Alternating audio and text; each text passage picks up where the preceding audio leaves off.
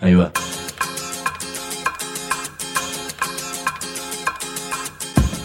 La Vaca es una colecta de recursos, es una cooperativa de trabajo, es una página web, un periódico mensual, una editorial, una cátedra, un bar. Es lo que necesitamos crear para ganarnos la vida y perdernos la obediencia de vida. La Vaca es comunicación, ida y vuelta. Ahí va. Decimos no te calles, decimos como se te cante, como te salga, como puedas. Decimos para que escuchen los que te dicen, vos no digas ni mu. Ahí va. Vamos a ver cómo sale esto. Do, re, mi, fa, sol, la, si, Esto no es un programa de radio y mejor que me vaya con la música a otra parte. Esto es Decimu. Hay comunicadores, periodistas, escribas, locutores, editorialistas, opinólogos, denunciadores, mobileros, columnistas, conductores, especialistas, interpretadores. mejor decir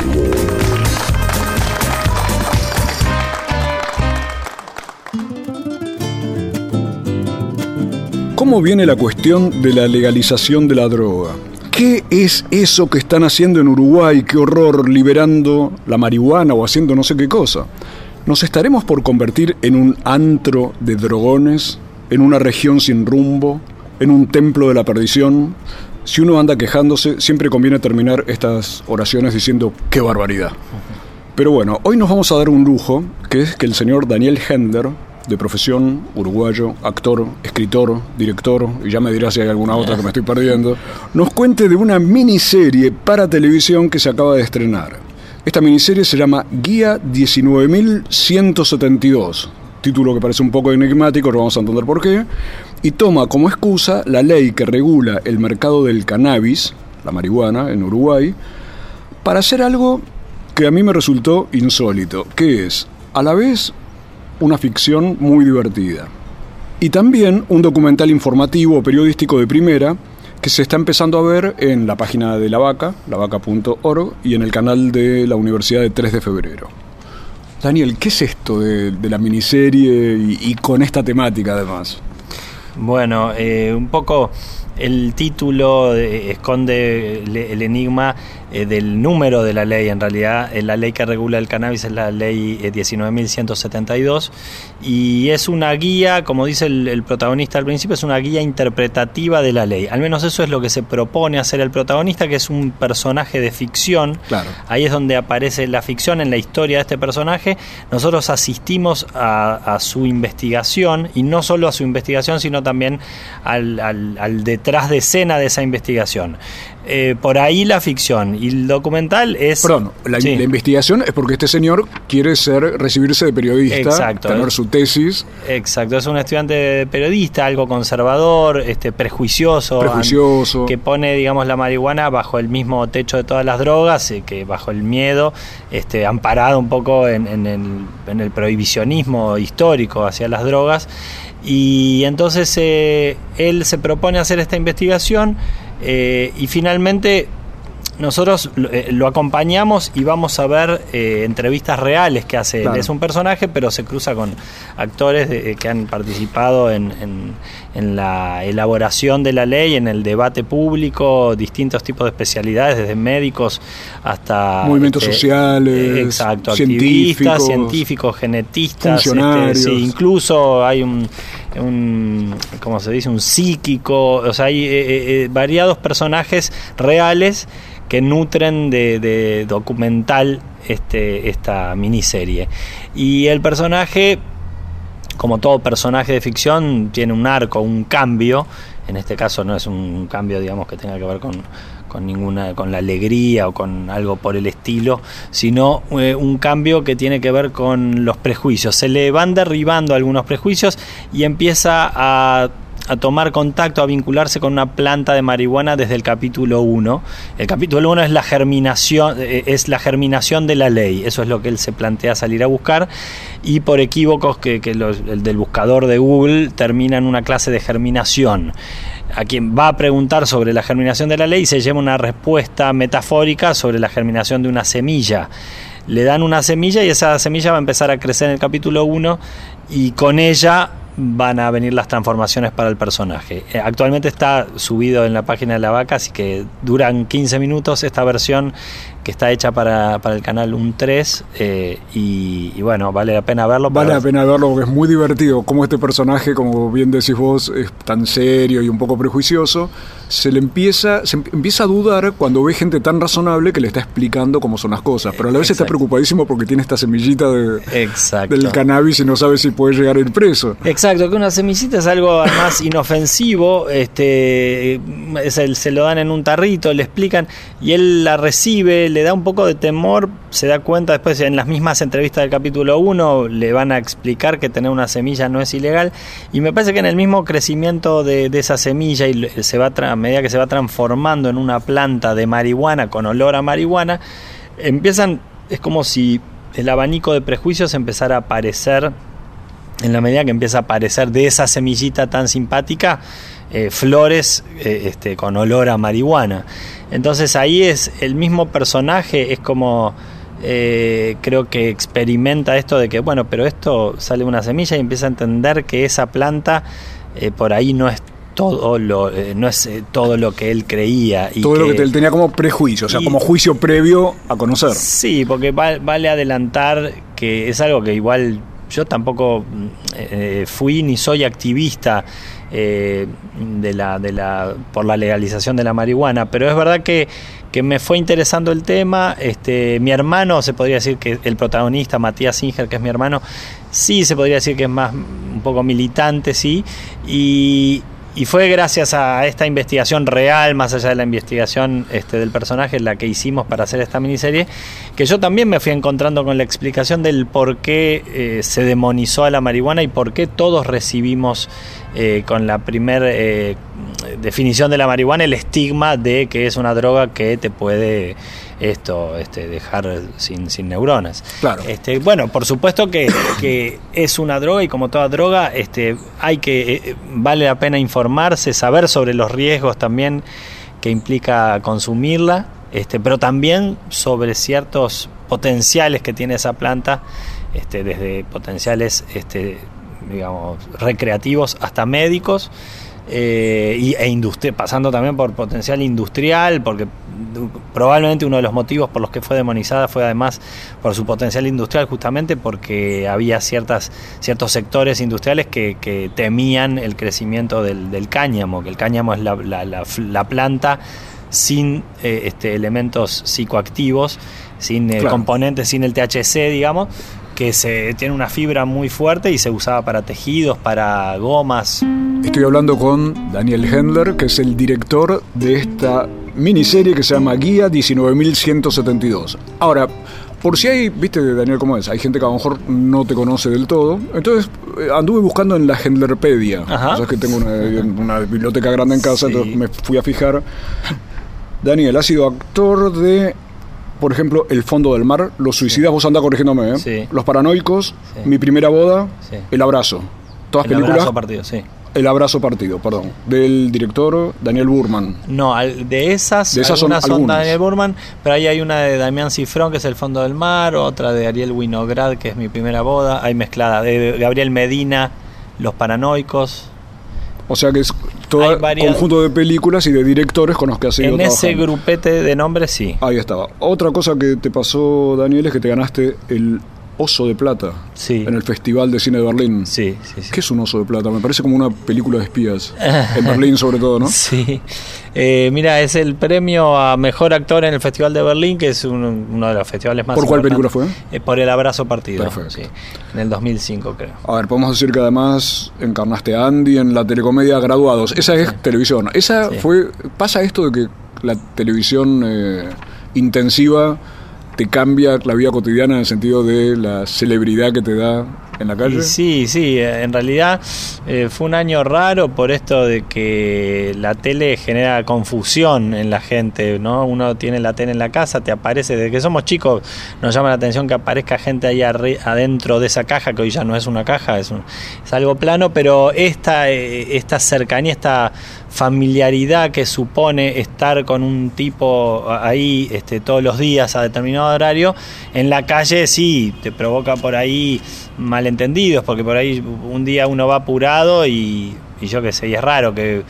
se genere una, que alguien pretenda tener una conversación este, familiar, pero también es lindo al mismo tiempo, es una sensación extraña. Lo, yo puedo decir que que más allá de que a mí me, me costó un poquito esa parte, eh, entiendo que pueda haber algo adictivo este, para, para, para gente que, experimenta eso, porque salir a la calle y llamar la atención, hay algo que se experimenta corporalmente, eh, digamos, hay algo que uno empieza también a, a confundirse. ¿Qué pasa? Entras en un en, una carnicería y de golpe se frenan para mirarte. Bueno, eso ah, te puede gustar o no gustar, pero lo que es ineludible es que te impacta corporalmente. Corporalmente. Entonces ahí hablamos de una adicción que es la que produce la celebridad, la fama y demás. Una especie de adrenalina. De adrenalina. Y estamos hablando también de el otro costado de la carrera de Daniel, el, menos eh, así famoso en ese sentido, que es el de director de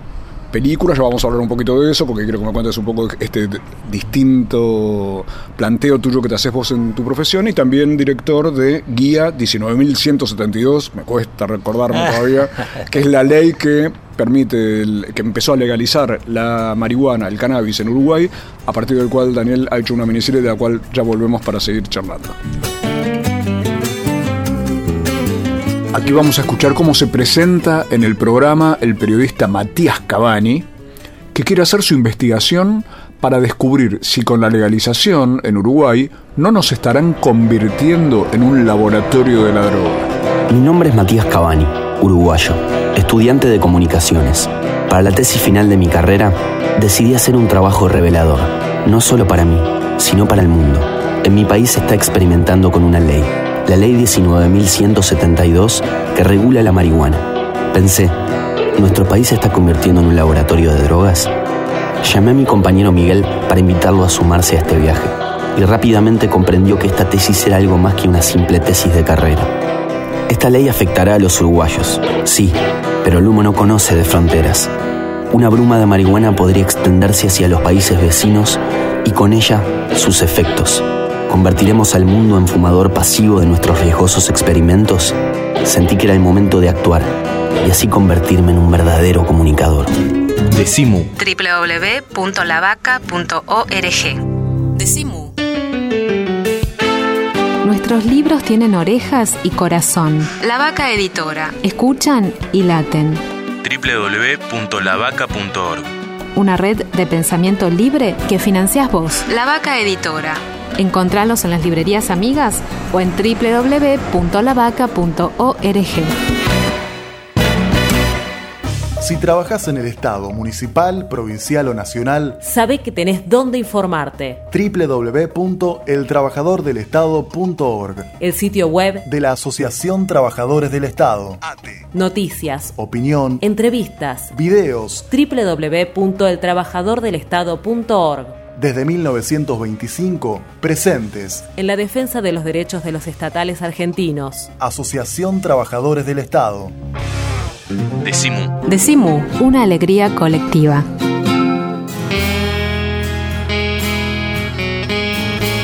Seguimos en Decimú, el programa de la cooperativa de trabajo La Vaca. Se puede escuchar siempre en www.lavaca.org y en la página de Farco, que es el Foro Argentino de Radios Comunitarias.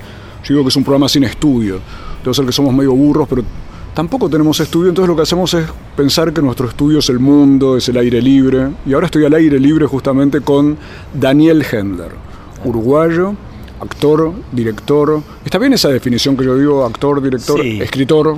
Sí, sí, sí, en realidad yo empiezo por actor también porque es como el oficio que más creo que me define.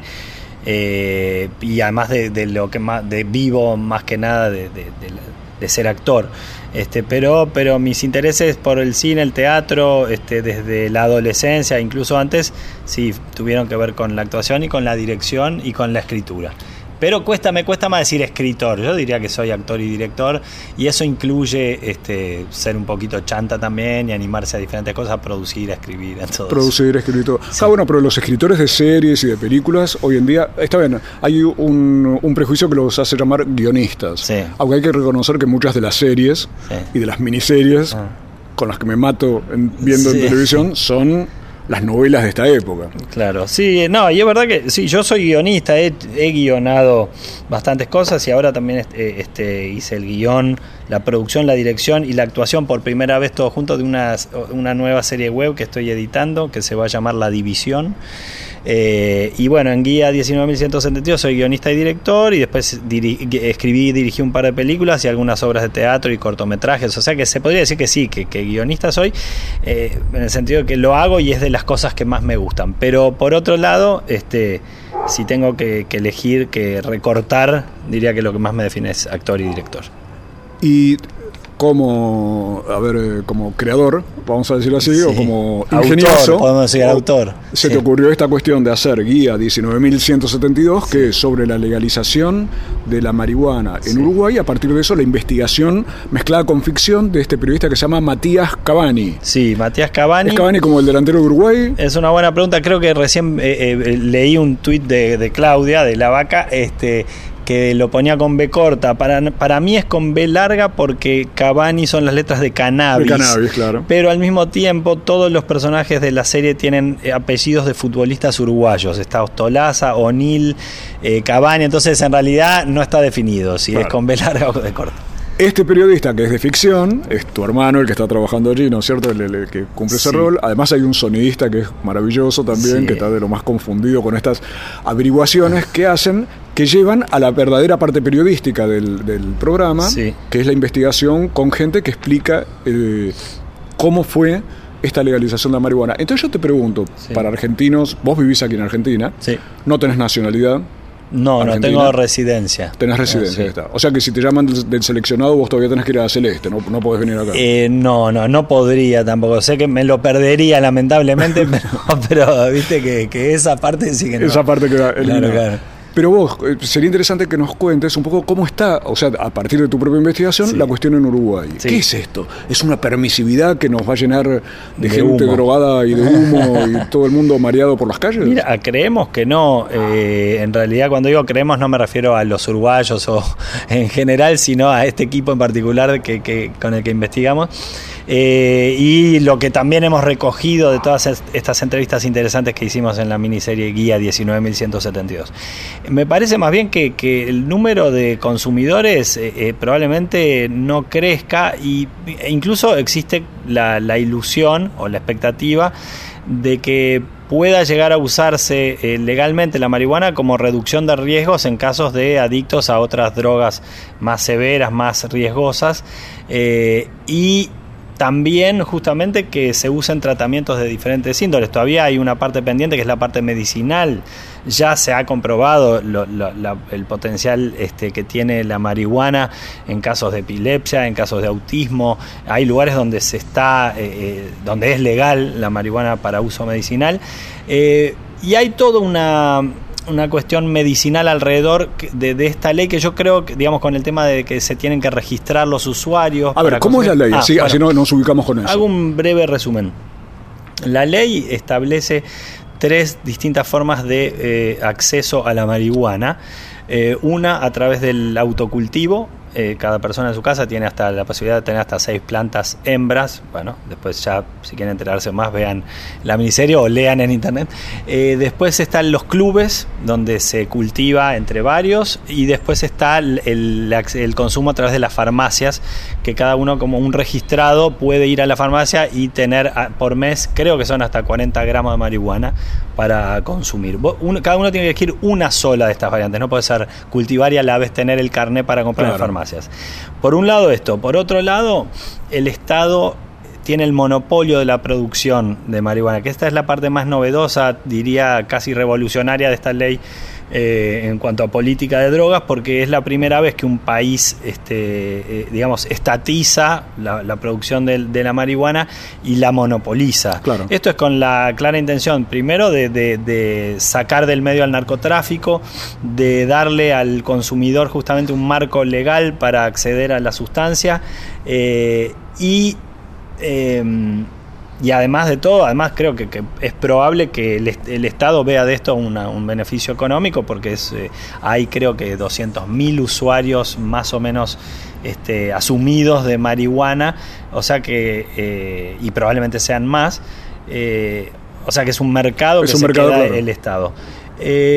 La ley es muy parecida a la del alcohol, a la de la regulación del alcohol y del. No, perdón, a la del tabaco más A que la la del alcohol, que justamente, eh, digo, porque tiene algunos aspectos parecidos a la del alcohol, por ejemplo, que no se puede manejar, este, digo, si Claro. fumaste marihuana, y en algunos aspectos se parece a las restricciones que tiene el alcohol, pero la ley antitabaco, eh, por ejemplo, que impide que no se eh, muestren en en tiendas, en los escaparates, elementos que fomenten el consumo, ese tipo de cosas, eh, tienen en común con el tabaco. Entonces la idea es no fomentar el consumo. Al mismo tiempo que alguien pueda informarse legalmente y que si llegado el caso pueda tratarse. Yo creo que hay, se exageró un poco en la, en el- en la pata médica porque como que se venía Tabaré Vázquez y era el más reacio, el más conservador frente Y a es- estos y es médico aparte. Y es médico y tenía una cruzada personal contra el tabaco, que de hecho acaba de ganar un juicio Uruguay contra la Philip Morris y hizo una cadena nacional para, para celebrarlo. Eh, Ah, no sabía Sí, eso. sí, sí, una, una cosa que se estaba jugando mucho ahí y, le- y se le ganó el juicio a Philip Morris, que además salió a hablar bien de, de- de Uruguay incluso. Eh, entonces, el, creo que se le dio todo un costado de prevención de salud, un poco exagerado, porque en el fondo el origen de la ley es los, los usuarios y su derecho a plantar y fumar lo que tengan Es ganas, derecho, mientras, claro. mientras no hagan daño a otros.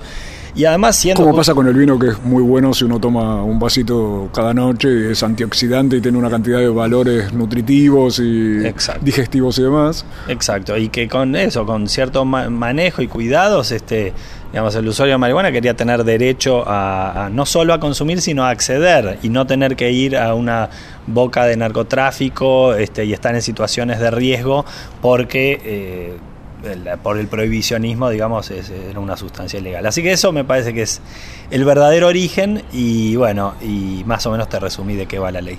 Perfecto, ese resumen, don Daniel Hendler, Gracias. uruguayo, actor, director, autor de el documental o miniserie, vamos a decir, Sí. Guía 19.172. Sí. Este documental se puede ver, o miniserie, se puede ver por lavaca.org y explica de un modo muy divertido una investigación para entender qué está pasando con el tema de las drogas, con el tema de la libertad, con el tema de las posibilidades personales y, de- y de- también de cómo se investiga. Ya volvemos para que me sigas contando un poquito de eso. Muy bien. Otro tramo de Guía 19.172 que puede verse en lavaca.org y en la página de la Universidad de 3 de Febrero. Es la obra de Daniel Hender. ¿Activistas cuáles eran? Y nos conectamos con activistas de diferentes organizaciones que actuaron por la liberación de la marihuana. Quienes dieron la, la- la puntapié inicial a- a- al desarrollo de la ley este, fueron las organizaciones sociales. La piedra angular estaba en el autocultivo. ¿Y establecieron algún tipo de estrategia o algo que iban a hacer para llegar a su objetivo? Eh, bueno, más o menos, lo primero que hicimos fue juntarnos y empezar a discutir la ley.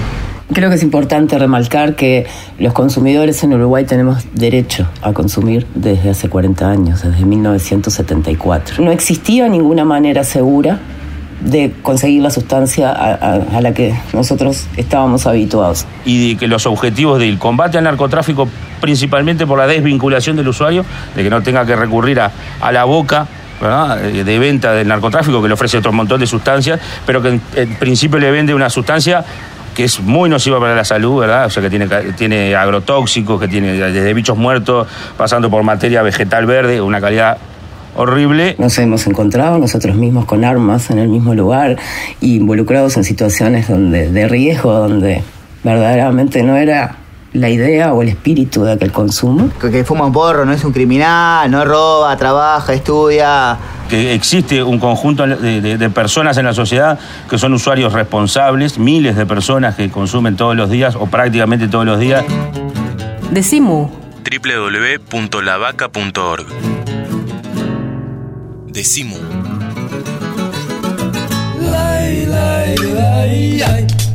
Libros y alpargatas, Venía Mu punto de encuentro. mate y bizcochitos, DVDs y dulces, Hipólito Yrigoyen 1440. remeras y empanadas, carteras y revistas, zapatillas y CDs, bijú y detergente, ropa y berenjenas de diseño, yuyos y videos ecológicos, camisas y camisolas, comida casera y económica, música y poesía, proyecciones y recitales, actividades con entrada libre y gratuita. Venía Mu punto de encuentro.